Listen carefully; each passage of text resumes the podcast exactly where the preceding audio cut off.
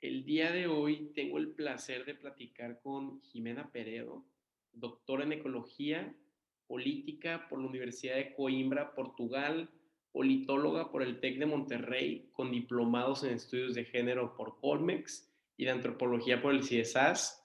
Ella es periodista, toca temas como el ambientalismo, la participación ciudadana, es directora de Vertebrales, un espacio de opinión, profesora de la UR, columnista del periódico El Norte, tiene su propio libro y no menos importante, es candidata a diputada local por el Distrito 18 eh, de Nuevo León, que incluye San Pedro Garza García y Santa Catarina por Movimiento Ciudadano. Jimena, de verdad, muchísimas gracias por acompañarnos el día de hoy. No, encantada. Muchas gracias, Carlos, por invitarme. Acá estoy a tus órdenes. Y saludos a todas las personas que escuchan el podcast. Eh, yo justo ayer me aventé el último, el de Alejandra Sada. Ok. Este, no, bueno, no fue el último, pero fue justo uno en el que hablabas de San Pedro. Eh, lo, lo, vine escuchando en el auto con mi hija, estábamos muy atentas, muy interesante el material que están, están compartiendo. No, no, muchas gracias. Este, fíjate que me llama mucho la, me llama la atención que parte de tu slogan es una ciudad sostenible, incluyente e inteligente qué te refieres con eso? Bueno, pues son, es parte, digamos, de los objetivos del desarrollo sustentable de la Organización de las Naciones Unidas. Eh, nuestra ciudad realmente es una estructura en la que de miles de formas nos constituimos personas. O sea, la ciudad no es un espacio que nada más lo cruzamos para ir a donde queramos ir, sino que realmente nos vuelve quienes somos. Eh, quienes vivimos en Monterrey, por, en su zona metropolitana, pensamos muy diferente de quienes viven en Barcelona o quienes viven en Nueva York. Esto tiene que ver mucho con justo lo que generan las ciudades a nivel psicológico, en nuestros anhelos, en nuestros miedos, en nuestros valores. Entonces, es bien importante transformar la ciudad de manera que genere relaciones que necesitamos.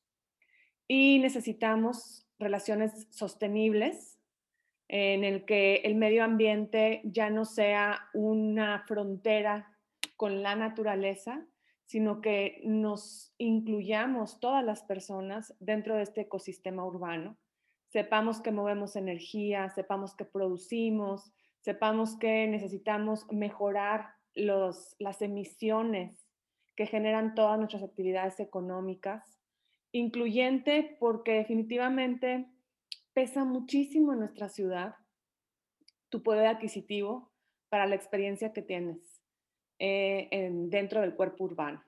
Eh, no es lo mismo no sufrir de banquetas nunca porque tienes un automóvil, eh, que bueno, que también se sufre de otras formas, que a, lo mejor no, no siempre somos conscientes, que tener que caminar muchísimos kilómetros para hacer tu día a día, para ganarte la vida y no tener banquetas y no tener eh, sombra y no tener espacios para descansar dignos. Y, e inteligente, estamos en una situación en Nuevo León en el que tenemos mucha gente bien valiosa y talentosa, como tú, como muchísimas personas que están haciendo algo bien interesante, pero nos hacen falta datos abiertos o sea, si, si los datos abiertos, y esto es un ejemplo bien mínimo de lo que es una ciudad inteligente. Una ciudad inteligente presenta datos de valor a todos para que los usemos y, e iniciemos iniciativas para mejorar con base en ciencia, ¿no?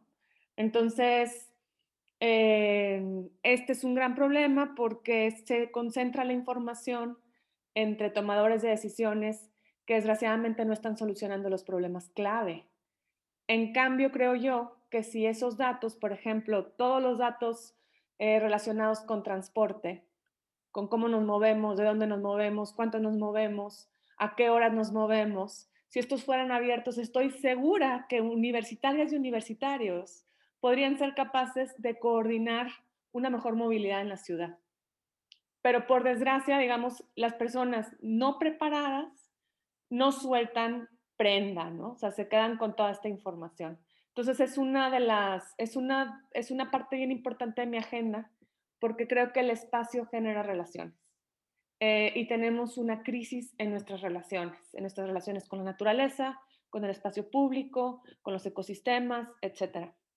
O sea, está diciendo que es la falta de transparencia en los datos que es muy importante para ti en el sentido que a veces muchos grupos de poder los guardan, ¿no? Para politizarlos en vez de estar emanándolos o dárselos a las personas, ¿no? Es que administran las crisis, Carlos. O sea, se vuelven administradores de crisis y no coordinadores de soluciones. Entonces, además de transparencia, invitar a que, a que talento genere información y coordinar esa información a beneficio de todas y todos nosotros. O sea, yo, yo creo que en este momento los gobiernos tienen una, un momento histórico bien eh, bien genial porque hay mucha preparación y hay mucha información que ya sabemos utilizarla. Por supuesto, no siempre y no todos y todas, pero sí el gobierno podría coordinar toda esta producción de conocimiento en favor de todos nosotros, eh, pero no lo están haciendo. Entonces, sí es una de mis intenciones, ¿no? Es una de mis motivaciones para buscar llegar al Congreso ahora el próximo, pues el próximo verano ser votada y en septiembre tomar posesión como diputada del Congreso de Nuevo León. Ahora, en el tema ambientalismo, no sé, ponte en mi lugar. Yo soy un, este, viví toda mi vida en Monterrey, este, soy clase media, media baja, este, la verdad, vivo en una zona urbana, mucho concreto, eh, nunca he conocido bien, nadie me ha llevado a acampar, ¿cómo puedes... perdón, perdón. ¿Cómo se puede empatizar con eso y darle el amor o, o más que nada conexión con la naturaleza para que ya estos temas de ambientalismos te, te impacten, te peguen? Bueno, pues mira, eh, esto que estás mencionando es la historia del 99% de las personas que viven en la ciudad. O sea, y qué padre que lo menciones así porque justo es, eh, esto es un asunto cultural. Este, esto sí es un, es un problema gravísimo que tenemos, por ejemplo, de contaminación de aire, pero si no construimos juntas el problema, eh, pensamos que no existe. Es decir, por más eh, sucio que esté el aire que respiras, si no tienes narrativas en tu cabeza que te ayuden a entender lo que está pasando, no lo ves. El problema ambiental tiene esa característica, que puede estar ahí y como no está representado en palabras, parece que no existe. Entonces, otra cosa que dijiste que me marcó mucho, me llamó mucho la atención, es esta cuestión de, no, no, ser, no haber sido un niño que acampaba, ¿no? Estamos rodeados de montañas, o sea, es realmente es interesante cómo siendo una sociedad rodeada de montañas preciosas, no somos todas y todos montañistas. Muchísima gente nunca ha subido al Cerro de la Silla, eh, que a mí me parece que tendría que ser una, mm, una, ¿cómo te diré? Un mandato, así como los musulmanes tienen que ir a la Meca, nosotros todas y todos tendríamos que subir al Cerro de la Silla al menos una vez en nuestra vida, porque subir al Cerro de la Silla es una experiencia que paga, o sea, cuando tú te, cuando lo consigues, aparte es, es un pico bien complicado porque es súper este, em, inclinado, ¿no? Es muy agudo su ángulo. Entonces, eh, subir implica un enorme esfuerzo de entrenamiento. A veces no lo logras a la primera. Ya me estoy desviando, pero me encanta. es que en verdad hablar de espacios naturales es vivir espacios naturales. Eh, entonces, tal como lo estás diciendo, si no tenemos esa experiencia, es bien difícil que empecemos a ver todas las faltas que hay. Em, y me conecta esto con mi tesis de doctorado, en el que yo participé en la defensa de la pastora. Intenté, junto a muchas personas, que el estadio de los rayados no se construyera en el bosque La Pastora. Y al final, bueno, pues todos sabemos que se construye, pero una de mis hipótesis que trabajé en esta investigación es que justo lo que estás diciendo, Vivir en una ciudad como esta, en donde hay un exceso de concreto, nos hace creer que el espacio natural es irrelevante. Y eso facilita la pérdida sistemática de espacios naturales. Entonces, vemos un espacio que no, es, no ha sido tomado por construcciones de concreto y le llamamos baldío. Y le llamamos, o sea, lo vemos como un espacio improductivo. Y decimos, qué bueno que ya se haga algo ahí, ¿no? Y así como están todos estos espacios que parece que no son nada, eh, nos brindan enormes servicios ambientales. Eh, pero necesitamos comprender su importancia. Y esto es desde chiquititos y chiquititas. Si a ti y a mí eso no nos llegó por, por familia, pues este es el momento que nos llegue. ¿Y cómo? A partir de la lectura de nuestros cuerpos, Carlos. Estamos muy enfermos. Tenemos una situación, una epidemia de cáncer. Tenemos muchos problemas de presión arterial graves que incluso cobran vidas. Hay muchas personas que se están muriendo eh, de infartos cardiovasculares en la ciudad. Eh, por no hablar de EPOC, de cáncer de pulmón, de alergias que te impiden estar bien en tu día, ¿no? No poder disfrutar un día plenamente porque te, tienes tapada la nariz o tienes problemas de alergias en la piel. Todo esto está relacionado con el medio ambiente. No son tragedias individuales. El hecho de que tu padre muriera un día haciendo ejercicio de la nada, se desplomara y muriera, esas historias se replican cada vez más en la ciudad y las tenemos que vincular con el aire que estamos respirando. Entonces, si bien algunos desde chiquitos no nos entró la relación con la naturaleza de esta manera romántica y bella, nos va a tener que entrar en la lectura del sufrimiento y en la lectura de las enfermedades de nuestros cuerpos. No, eh, totalmente de acuerdo en el sentido que el ambiente en el que estás te lava el cerebro, cambia tu comportamiento para bien o para mal. Y está chistoso porque ahorita que lo dices, este, la vez pasada que fui al estadio, que hace como dos años, del BVA, el de los Rayados, pues estoy ahí sentado y veo el cerro de la silla enfrente y digo, qué bella es la naturaleza, sin darme cuenta que acaban de desplomar una muy buena parte de, pues, de este parque o este lugar que dices, pero no lo vemos. Entonces, está como paradójico. Así es, así es, tal cual, como lo estás mencionando. Fíjate, em, en esta investigación que hice, que por cierto ya la convertí en un libro y que ya la voy a poder eh, presentar en mayo, estamos justo en los últimos eh, ajustes ya de diseño, eh, hay un capítulo que habla sobre la experiencia del estadio, o sea, ya como usuario, ¿no? Y efectivamente hay una apuesta bien importante de la empresa a que la persona se sienta una consumidora satisfecha, ¿no? En el que recibes una experiencia que ellos llamaban de primer mundo, pero pues que es complicadísimo una experiencia de primer mundo que dura dos horas, ¿no? Porque sales y te, enfrentas a tu, contexto tan hostil, ¿no? Pero eh, sí, entonces justo lo que querían era que tuvieras el cerro, eh, y que te sintieras en ese, en ese espacio, ¿no? El asunto justo es discutir eh, de qué forma nuestro derecho a consumir está afectando nuestro derecho a respirar, ¿no? O sea, en la cultura regiomontana nos consolamos muchísimo del día a día consumiendo. Y el estadio, ir al estadio eh, durante mucho tiempo ha sido como una confirmación, es como un tipo de, compensación del esfuerzo. O sea, aquí en, en la ciudad producimos para poder consumir. Y esa situación se pudo sostener muchas décadas.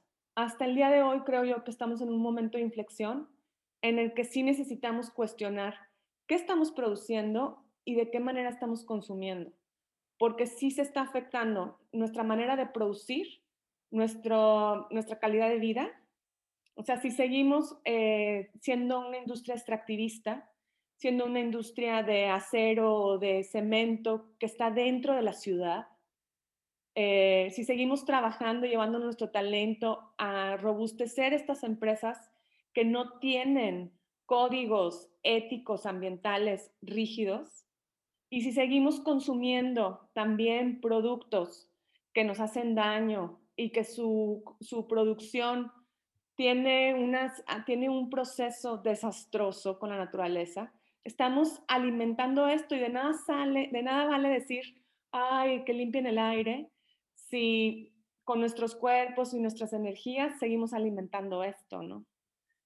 Es una cuestión que ya nos urge abrir esta conversación en la ciudad, ¿no? Porque no es una cuestión de gobierno nada más, aunque evidentemente, como lo hablamos al principio, urgen gobiernos que estén actualizados a las demandas actuales, pero cada una de nosotros, la verdad es que alimentamos mucho estas problemáticas de manera acrítica, ¿no? No, estoy totalmente de acuerdo. Y se vuelve un círculo vicioso, Jimena, porque ahorita como me lo pones, oye, Monterrey exporta mucho, o digo, cervecería Cuauhtémoc, el fútbol, y digo, yo no tengo nada, nada en contra del fútbol o de la cerveza, pero muchas empresas luego, sus empleados, en vez de darle las condiciones que les dan los boletos a los rayados, o, o que las, entonces se vuelve como un opio, una forma de, de cerrar los ojos, de distraernos, como tú estás diciendo, este, en vez de ver el problema mayor, que era, no sé, que acaban, destruir este parque o, este lugar de, del estadio, estamos viendo el deporte, el fútbol, entonces eh, nos estamos desviando del tema con distracciones, como tú lo dices, y nadie te lo cuenta, no lo ves en redes sociales, no, nadie te lo platica en medios, entonces tú solito tienes que estar autodescubriendo estos, estos temas, ¿no? Y qué curioso que pues, aquí estaba Cervecería Cuauhtémoc y como que se van conectando los puntos.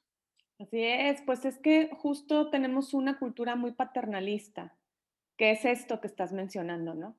En el que sacrificamos eh, lo más importante, que es el bien vivir, por eh, un buen sueldo.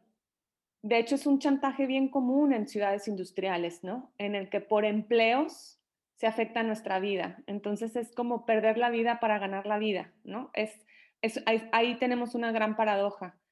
Eso es parte justo, Carlos, de mi interés de llegar a la diputación. O sea, yo entiendo que no son necesariamente leyes las que hacen falta para que esto funcione, porque sí tenemos un marco normativo Mm, bien, o sea, que se sostiene, vamos a decir, ¿no? Hay importantísimas reformas que hay que hacer, pero no es un problema de leyes el que tenemos en la ciudad ni en, ni en México. El problema es el Estado de Derecho, que está sumamente debilitado. Ah, esa es nuestra verdadera bronca. Y el Estado de Derecho, recuperarlo, tiene mucho que ver con esto que estamos comentando, con abrir conversaciones, con cada uno de nosotros tomar conciencia, pero eso eso yo, nunca lo hice sola. esos son procesos colectivos.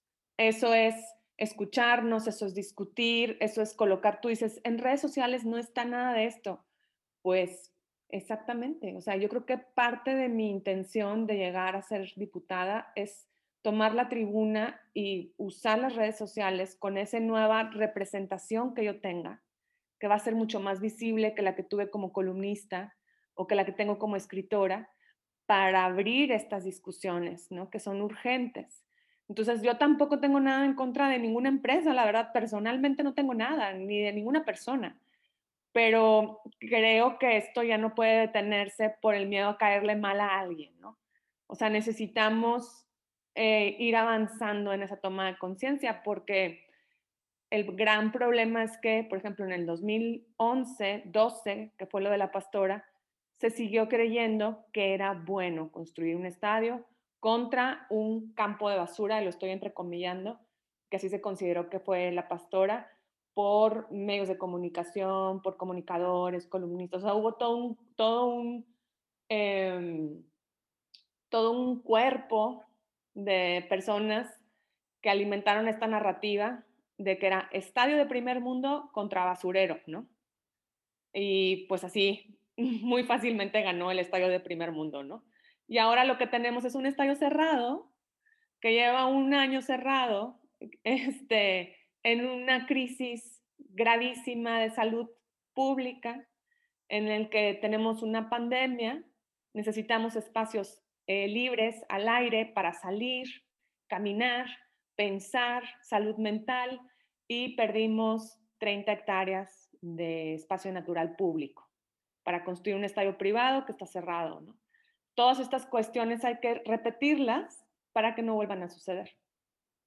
Ahora que estás tocando el tema también de, este, del paternalismo, eh, platícanos un poquito, porque últimamente, este, digo, yo, mis amigos, bastantes personas, hemos escuchado esos temas, pero no tenemos otra narrativa para compararlo. es lo que vivimos todas nuestras vidas. Este, digo, la familia es el núcleo la institución primaria, entonces de ahí todo se va basando. Pues el gobierno paternalista, tu familia es paternalista, no tenemos otro tipo de narrativa. Entonces ahí, ¿cómo puedes cambiar la, la opinión? para que cuando tú menciones esto y digas, es que es parte del paternalismo, no sé, en el trabajo, en lo que sea, que llega alguien y no se, me, no se te bloquee porque estás peleándote contra sus valores personales que ha vivido toda su vida, para bien o para mal. Pues sí, es, es muy interesante lo que, lo que estás cuestionando. Em, en esto hay un camino de soledad, Carlos. O sea, no, muchas veces tenemos que apartarnos de este confort social para generar este tipo de, cambio de hábitos, de prácticas familiares. Porque efectivamente, todas y todos, salvo excepciones que solo confirman la regla, venimos de este tipo de relaciones patriarcales, en el que obedecemos, son autoritarias, nos dan castigo o nos dan premio para regular nuestra conducta y no nos tratan como personas libres, inteligentes, soberanas, ¿no? Sino que nos controlan. Entonces, em, pues en mi, en mi experiencia personal, eh, creo que hay que muchas veces aguantar vara y medir realmente si, si las relaciones que, en las que estamos involucrados sostienen nuestra felicidad y sostienen nuestra capacidad y nuestra potencialidad, ¿no? porque las relaciones patriarcales o paternalistas no, no niegan el potencial de todas las personas. Es, eso es necesario para que esa persona siempre dependa de papá, ¿no? Siempre dependa del jefe o del director. Y también en esto es bien importante hacer una reflexión sobre la masculinidad, ¿no? Sobre esa masculinidad, em, pues que la verdad es, es tóxica para los hombres, que eso tienen que comenzar a, verlo, y para las personas que entablan relaciones con, con este tipo de relaciones, ¿no? Que son necesitar dominar sobre de las otras personas. Entonces, esto es una lucha diaria, o sea, yo como feminista nunca, nunca digo que ya lo tengo este, acomodado, ni que en mis relaciones no hay ni paternalismo ni patriarcado es permanente, pero es estar en alerta. Se puede hacer negocios, se puede hacer economía, por supuesto, con otra lógica, una lógica más colaborativa, menos competitiva, menos atroz de querer eh, eliminar a tu competencia o absorberla, ¿no? Eh, comerla, comprarla, sino dejarla que exista, ¿no? Porque somos finalmente un ecosistema y necesitamos diversidad. O sea, estos paradigmas de crecer, crecer, crecer como medida del éxito son parte de esta lógica de dominio que nos, que nos está saliendo carísima, porque ahora tenemos multinacionales gigantescas, ¿no? Que ni siquiera se dan cuenta qué pueblos están pisando, qué derechos pisan, porque son gigantes, son unas obesidades. Más bien necesitamos eh, empresas a una escala humana, en la que pueda cualquier persona hablar con el dueño o la dueña y pueda entablar una discusión de tú a tú. Pero, en fin, es un paradigma que viene desarrollándose desde hace 100 años o más, 130, 150 años, que tenemos que empezar a desactivar de manera crítica, pero también van a ser desactivados por la realidad. O sea, COVID, por ejemplo, nos puso bien claro que estos negocios globales depender tanto de otros mercados eh, no es resiliente. Eh, nos puede se, puede tumbar toda la economía por una dependencia de esta índole que nos hacía sentir que, que íbamos hacia el progreso, ¿no? Pero nos, nos, dimos cuenta que somos mucho, muy vulnerables en este tipo de relaciones de, de tamaños tan diferentes, ¿no? Necesitamos horizontalizarnos un poquito más para que a todos nos vaya mejor. ¿Te refieres a que no que estés en contra del internacionalismo, sino que tú le apuestas más a empresas pequeñas y medianas para que el país sea tenga mayor independencia? Pues no nada más el país, sino la sostenibilidad tiene mucho que ver con relaciones em, que, no, que no cueste tanto ambientalmente sostener. Y esto fue, esto sucedió durante muchos años. O sea, el intercambio es muy importante y es necesario, el intercambio económico, el intercambio cultural, pero tenemos que pasar, de, analizar esto a la luz de la sostenibilidad. Porque si, si vamos a comprar desde un país súper remoto mercancías que las vamos a traer y vamos a dejar una huella de carbono gigantesca para que lleguen al país plásticos de un solo uso que van a acabar en el mar, pues tenemos que preguntarnos, ¿esta es la economía que queremos? ¿Esta es nuestra mejor opción? ¿O podríamos generar riqueza y distribuirla pensando en cuidarnos? Yo creo que estas relaciones no están al máximo de nuestra capacidad, ni de nuestra inteligencia, ni de nuestra compasión. Y tenemos que renovar. O sea, lo que estoy diciendo puede ser en este momento súper complicado y yo no pienso que es un switch de on-off, de bueno, listo, ya mañana no vamos a comprar estas, estas eh, plásticos que van a acabar en la basura. Una vez que el niño juega media hora con eso, a la basura. No digo que esto vaya a ser clic, pero sí necesitamos iniciar un proceso de evaluar si esta economía es lo mejor que podemos tener y lo que necesitamos tener. Entonces, no es una bronca contra las empresas, todo lo contrario, es como decirle más bien, ay, ¿qué se me hace Pepsi, Coca-Cola? Que podrías tener otro tipo de bebidas que pudieran fortalecernos. Yo estoy segura que podrías hacerlo mejor. Yo no digo que desaparezcas, yo digo que tenemos que evaluar si puedes mejorar, porque en este momento nos está saliendo muy caro, ¿sabes? Tenemos un pueblo, una sociedad de niñas y niños obesos. No, no tendría por qué ser así. Entonces, ¿qué te parece si formas parte de la solución? ¿Qué te parece si te das cuenta que te necesitamos? O sea, no es una onda de contra ustedes, es una onda de, a ver, te necesitamos de este lado colaborando, ¿no? Sí, claro, somos todos contra el problema, esta mentalidad de, de apoyo. Y todavía me llama un poco la atención sobre esto que habías mencionado de, del tema de paternalismo, en el sentido que yo personalmente lo veo más reflejado en, el presidencialismo. O sea, este presidente, porque se usa mucho, mucho la palabra patriarcado. Yo personalmente lo siento en el gobierno y me afecta personalmente cuando el presidente dice, yo voy a tomar el control, yo soy fuerte, o sea, y hacen como un ritual, un culto de así, veías presidentes antes hasta boxeando, entonces, y, dices tú, ok, está bien, o sea, es parte de, es parte de, pero el problema es cuando no quieren soltar poder, cuando dicen, no, no, y ves ahorita este presidente que no suelta proyectos, que no licita, porque quiere tener todo el control, y nos vamos más hacia que eso hace de los municipios más débiles, este, porque no quieren soltar poder a los estados o a los municipios y es lo que más nos siento yo que nos me afecta en el día a día. Y me voy un poco a cuando eh, tú hiciste en el horizontal una nota llamado ¿Qué izquierda? Me resonó mucho, Jimena, porque dice hacernos, y voy a citar, hacernos de espacios autónomos desde donde vivir y pensar se vuelve indispensable para plantear la futura organización política.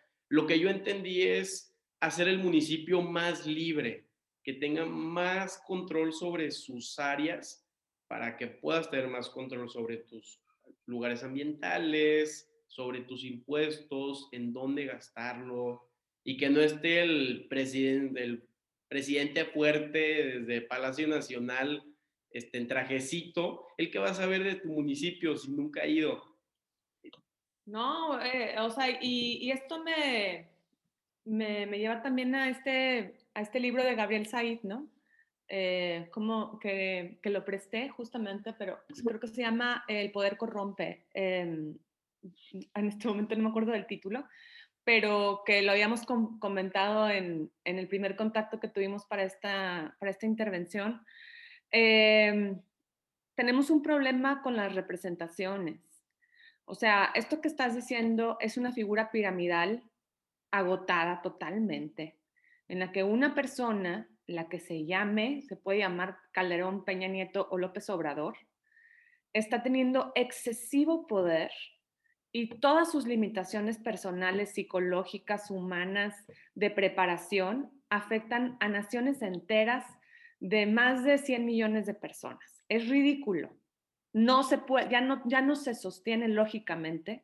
Ha perdido verosimilitud esta ficción. Entonces, estoy de acuerdo contigo.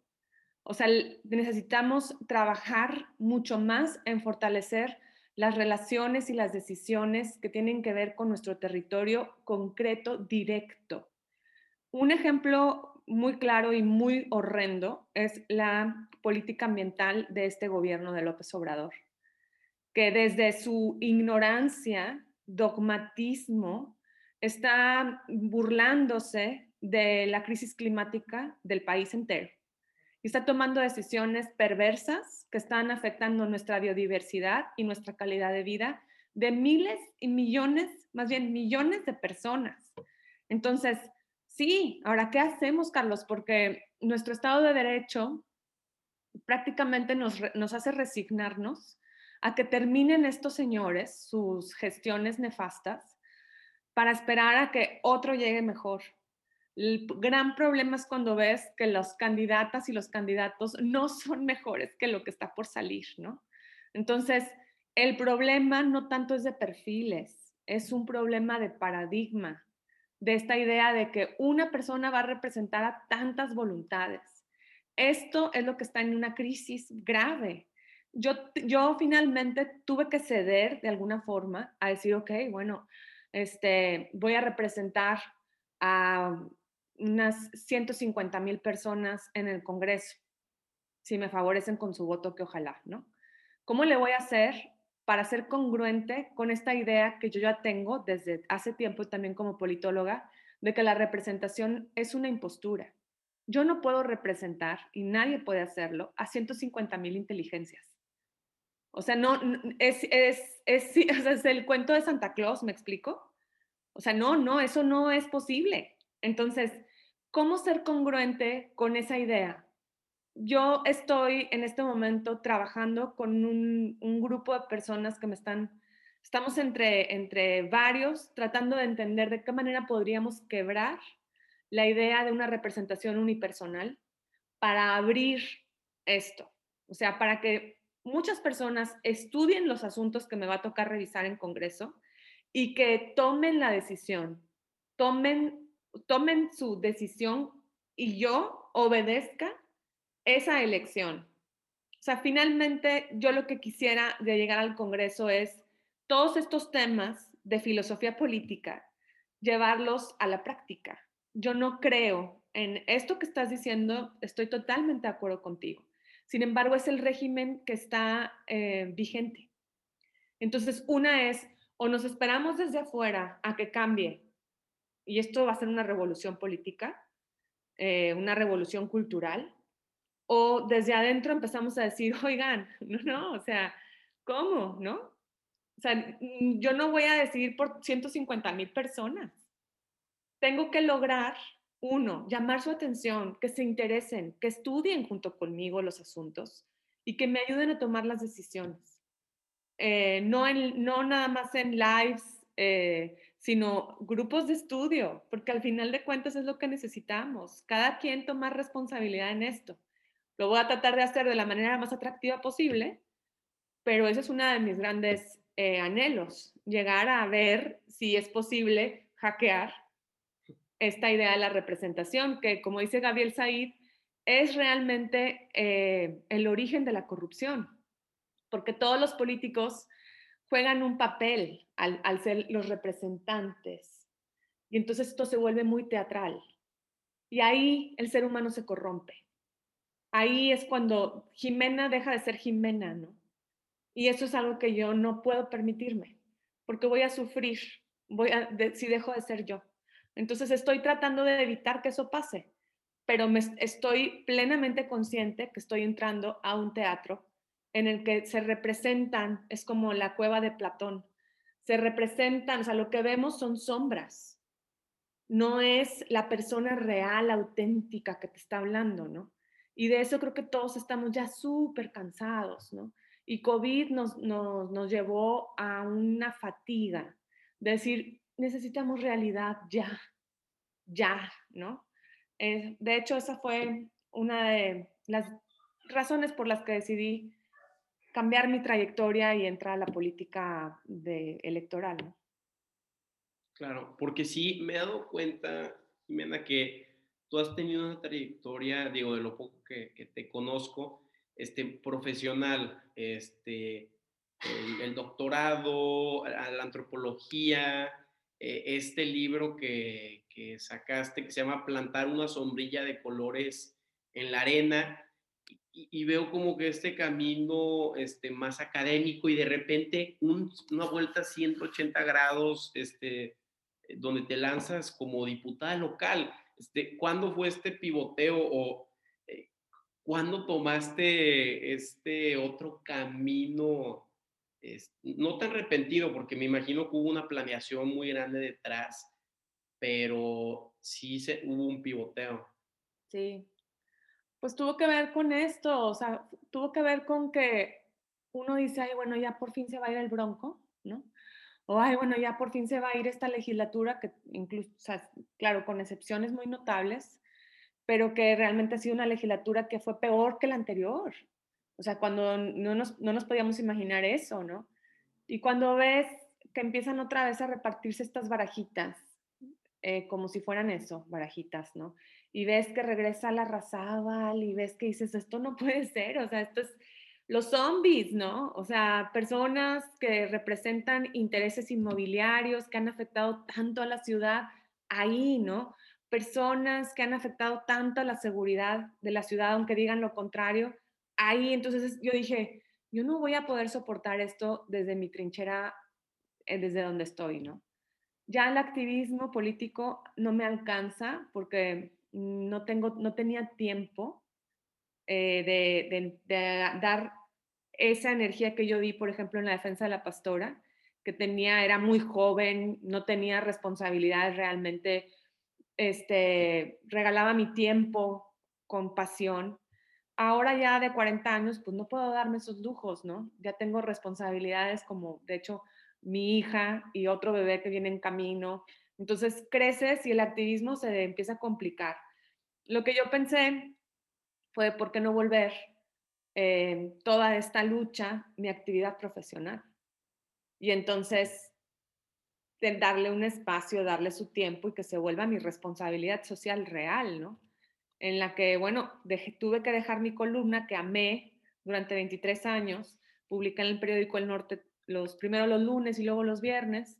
Desde los 17 años comencé a escribir y pues realmente era un espacio en el que yo me sentía feliz, porque es el espacio intelectual, que a mí me encanta pensar, ¿no? O sea, me fascina, como, como ahora que estamos conversando tú y yo, para mí esto es, es increíble, es bellísimo, ¿no? Eh, pero me daba cuenta que iba a ser muy humillante eh, volver a observar este carnaval dantesco de personas que yo sé, estoy convencida, que no entienden la crisis ambiental, sin duda, porque son parte del problema, lo alimentan, la crisis urbana, porque de nueva cuenta no tienen una visión eh, de inclusión no, comprenden la importancia del espacio público para la democracia, están en otra onda, están en unas burbujas. Entonces dije, a ver Jimena, ¿por qué no representas tú misma esto, no? ¿Por qué, ¿Por qué no, a ver, intentas hablar y generar un colectivo que llegue, ¿no? Y estoy, pues he estado 23 años vinculada a muchas redes de derechos humanos, de derechos de mujeres, de derechos de infancias, de derecho a la ciudad. O sea, eh, tengo una red de personas que me han alimentado muchísimo mi manera de pensar y con las que he participado en acciones, he participado en movilizaciones, protestas, demandas, denuncias. Em, simplemente fue como encauzar esto hacia esta... Y sí, fue un viraje que me costó. No fue fácil porque pues es salir de tu zona de confort, pero pues decidí intentarlo, ¿no? O sea, este, ¿por qué no? Creo que hace tres años no lo hubiera, jamás hubiera dicho, hagámoslo, pero ahora, y no sé si son los 40 años, si es mi nuevo embarazo, si fue la pandemia, pero ahora me siento muy contenta de haber tomado la decisión. Siento que estoy lista y me siento, como te decía antes de iniciar la entrevista, me gusta, me gusta lo que estoy viviendo, me gusta este compartir, este tipo de diálogos, me gusta entrevistarme con las expertas y expertos que me están asesorando, me gusta aprender. O sea, la política también puede ser un espacio de mucha vida, de mucho crecimiento, de, de, entendimientos colectivos. Eso todo me encanta, ¿no? Hasta ahora, ¿no? Claro, a lo mejor en dos meses, este, pues no sé, o sea, ahorita soy nueva, ¿no? Y y tiendo mucho a, amar todo lo que hago. Entonces, no sé, esto es un experimento, ¿no? Eh, con toda honestidad, no sé si esto va a ser una experiencia o es el inicio de una trayectoria, pero de que voy con todo, voy con todo. Yo quiero ser diputada y quiero vivirlo y quiero aprender y quiero hacer mi mejor esfuerzo por servir, eh, honestamente. Y ya veremos. De entrada necesito que la gente se anime a votar diferente, ¿no? Porque San Pedro y Santa siempre o durante muchísimos años votaron nada más por un partido, que es el PAN. Y bueno, aunque San Pedro tiene un muy buen alcalde que es independiente, necesitamos que, pues que, con, que, que, que la gente decida votar para diputada local por, por mí, en este caso, dentro del movimiento ciudadano. Ahora, eh, tú con toda esta trayectoria que has tenido, con todas las lecturas, este, Veo que en redes sociales has leído libros súper, súper interesantes, como dices tú, El Poder Corrompe, Colapso de, de Jared Diamond. ¿Y cómo recomendarías a alguien que se quiera meter a la política, pero que no se quiera perder en este teatro de sombras? Eh, porque pues, el poder es muy atractivo al final del día, este, pero tú desde, desde tu punto de vista académico, ¿Cómo te preparas para esta, este proceso o esta trayectoria? Bueno, yo creo que mi, mi principal escuela fue el activismo. O sea, fue aprender a, a colaborar, aprender a, a, aguantar, eh, que es muy duro a veces ir sola, o sea, tocar una ventana y que no te abran, o sea, hay que tener tolerancia al rechazo también. Eso también acomoda mucho tu imagen de decir, solo es un, o sea, solo es este, solo es mi ego, ¿no? O sea, el activismo para mí fue una gran escuela y también, eh, si bien en algunas causas nos fue mejor que en otras, la verdad es que el activismo ambiental en Nuevo León, pues es una actividad extrema, eh, donde aprendes mucho a fregadazos. Y aprendí de eso también. Y también aprendí a esperar mucho. La, mi maternidad me, es una gran escuela también de esperar, de contemplar, em, mm, que pues, y caminar en espacios naturales, este, que así comencé, ya me estaba yo yendo al Cerro de la Silla, pero siempre es un buen lugar al que, al que ir a pensar y al que ir a acomodarse, o sea, quienes no han vivido esa experiencia, se las recomiendo un montón, porque cuando sales a espacios naturales te reseteas, así como una máquina que se oxigena cuando la apagas y de repente la vuelves a encender y fluye mucho mejor. Así, y, ir, de, ir a caminar a espacios naturales es una experiencia muy enriquecedora. eh, que yo procuro, pues, pues llevar a cabo cada vez que puedo, ¿no? Porque mi cuerpo lo necesita. Entonces, pues creo que muchas veces nos da pena a los regios levantar la mano y decir no estoy de acuerdo, más pena nos da representar con nuestros cuerpos, ir a una protesta, poner una denuncia, levantar un change.org en redes, decir en, redes que estoy en desacuerdo, pero es necesario romper eso y es muy formativo porque cuando recibes críticas, y bueno, esa es otra cosa, Carlos, o sea, yo siendo columnista he recibido demasiadas críticas, ¿no? O sea, eh, de todo tipo, muy constructivas, pero también bien patanas. Entonces, de alguna forma también eso me ha ayudado a tener la pielecita media gruesa y a, saber que no están hablando de mí, ¿no? Están hablando de, lo, de lo que les proyecto, pero no me conocen, ¿no? Entonces también siempre intento así como que, claro, cuando gente que me conoce me critica, uy, uy, uy, o sea, es como, a ver, sí, soy toda oídos, ¿qué pasó? ¿Qué hice? ¿No? Ah, eh, va, de nuevo, eh, en fin, ¿no? Pues por ahí, o sea, el, pensamiento crítico creo que es importantísimo dudar de lo que pensamos, porque a veces creemos que porque lo pensamos es así, dudar de tu opinión, ser capaz de flexibilizar tu opinión. Eh, ser valiente y leer o escuchar a quien opina lo contrario, ¿no? Todas estas cuestiones son bien formativas. Em, y yo las he tenido que hacer por mi trabajo anterior, que fue ser columnista. Eh, y además doy talleres de escritura de columna de opinión en vertebrales y me encanta acompañar a las personas a hacerlo. Eh, entonces, pues todo eso creo que me fue preparando, conectando los puntos, dices, ah, pues sí, por eso me siento lista, ¿no? Eh, te digo, espero no estar siendo ingenua y, no, y no terminar en dos meses diciendo, no, no, no, ¿qué es esto? Peor aún en un año, ¿no? Pero mm, también reconozco en mí que sé decir cuando ya estoy lista, ¿no? Y, confiar en mí también es un, es un, buen, es, un buen indicador eh, de que llegó un momento. Entonces, sí, todo eso creo que podría formar parte de mi respuesta.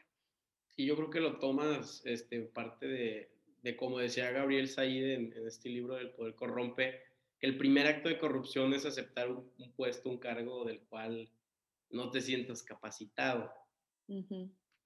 Y no sé, me llama también, este, ya para finalizar, el tema de tu, de tu trayectoria académica, porque la verdad sí está impresionante y me interesa saber por qué de estudiar este, ciencias políticas este, en el TEC, ¿por qué de ahí decides eh, la, antropología? Este, digo, si también nos quieres explicar qué es la antropología, porque pues luego ahí me dicen que, que, ¿qué es la antropología? O se escucha una palabra muy, este, muy elegante. Entonces, ¿qué es la antropología y ¿cómo de eso puedes aprender algo para aplicarlo en la política del día, día a día? Sí, claro. Mira, la antropología es, un, es una ciencia social que durante mucho tiempo em, la estudiaron las personas blancas europeas para eh, estudiar a comunidades, a pueblos aborígenes, eh, originales, para decir, miren qué raros son, miren qué, salvajes, miren cómo lo hacen, etcétera, ¿no? Durante mucho tiempo eso fue la antropología, fue muy eurocéntrica y fue muy, eh, pues sí, este, dominante, ¿no? De entender a la, a la persona que estabas estudiando como tu objeto de estudio. Pero en el siglo XX hay toda una revolución en la antropología y de repente nos volvimos todos objeto de estudio de la antropología. Y esto fue un gran momento, porque resulta que todos somos raritos y todos somos salvajes y todos hacemos cosas muy ridículas y todos creemos cosas totalmente absurdas que le dan sentido a nuestra vida, ¿no? Entonces, la antropología social, que la que yo estudié en, esta, en este diplomado en el CIESAS, a mí me ayudó mucho a enterarme de que, de que somos productos culturales, que nuestra manera de pensar es tal cual como un sistema operativo de una máquina en la que tú y yo trabajamos todos los días, que necesita actualizar su software, porque si no, no corre, ¿no? Entonces, ¿quién diseñó ese software? Buena pregunta. ¿Qué tanto yo influyo en que este software se transforme? Buena pregunta. ¿Puedo hacerlo? ¿No puedo hacerlo? Todo esto a mí me ayudó a entender, por ejemplo, en mi sociedad, ¿no? ¿Por qué actuamos como actuamos en Monterrey? Digo Monterrey pensando en su zona metropolitana, ¿no?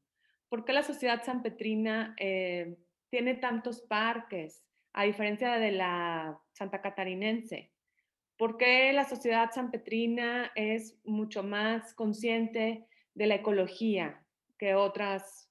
¿Por qué eh, no nos gusta hablar de violencia contra las mujeres? ¿Por qué no nos gusta? En fin, ¿no? Entonces, todo eso se volvieron preguntas para mí, Carlos, en lugar de, decretos. Así somos. ¿Por qué? Porque siempre ha sido así. Eso es el pensamiento más anticrítico que podemos tener y es el que sostiene muchos de los fracasos de nuestra sociedad, ¿no? ¿Por qué? Porque así ha sido siempre y te friegas, ¿no? No. Entonces la antropología nos ayuda a entender, a estudiar a las personas como entidades que son productos de procesos y que por lo, por lo tanto esos procesos pueden ser reversibles también. O sea, y esto también es una premisa feminista que me encanta, o sea, no nacimos mujeres, nos hacemos mujeres, igual con los hombres, o sea, nacer con un cuerpo sexuado no te hace tener todas las ideas que tienes sobre tu identidad masculina y yo sobre mi identidad femenina. O sea, son construcciones sociales que en este momento tenemos que hacer negociaciones de decir, soy feliz o no soy feliz con todo esto que me dijeron que tenía que ser una mujer. ¿Qué tanto puedo yo mover este software para, para potenciarme más, no? Igual los hombres. O sea, entonces la antropología sí me dio una apertura a decir, wow, qué interesante, ¿no? Y te puedes ir a la música y antropología musical, interesantísimo, ¿no? Eh, ¿Qué tipo de música estamos generando? ¿Por qué escuchamos música? De acordarme de algunas de las clases que llevé, ¿no? Eh, obviamente antropología del género, muchas eh, cajitas que fui abriendo y descubriendo, pues eso, ¿no? Todos los procesos detrás. Muy, muy interesante. Ahora, e, esto me hace tener dos preguntas. Uno, qué tanta libertad tenemos de nuestras acciones, si todo viene detrás de, lo que escuchamos, de lo que vemos, de, nuestros políticos. Y otra, eh, ¿cuál es la, digo, es una pregunta muy compleja, pero este, veo que eres capaz de tomar temas muy complejos y, y hacerlos muy simples, lo cual, este, esta duda que tengo es, para ti, ¿cuál es la identidad cultural del regiomontano? Eh, digo, yo sé que no existe un prototipo de todas las personas somos diferentes, pero sí me gustaría saber tu opinión en ese aspecto. Bueno, mira, eh, yo creo que eh, en el, voy a primero contestarte la segunda y luego voy a la primera. Este, sí es nuestra sea, si pudiéramos hablar de un genérico, sí es una persona eh, que le gusta creer que, que con el orgullo de sentirse regio o de Monterrey o de San Pedro, basta, ¿no? Y que niega la realidad por esa necesidad de sentirse bien.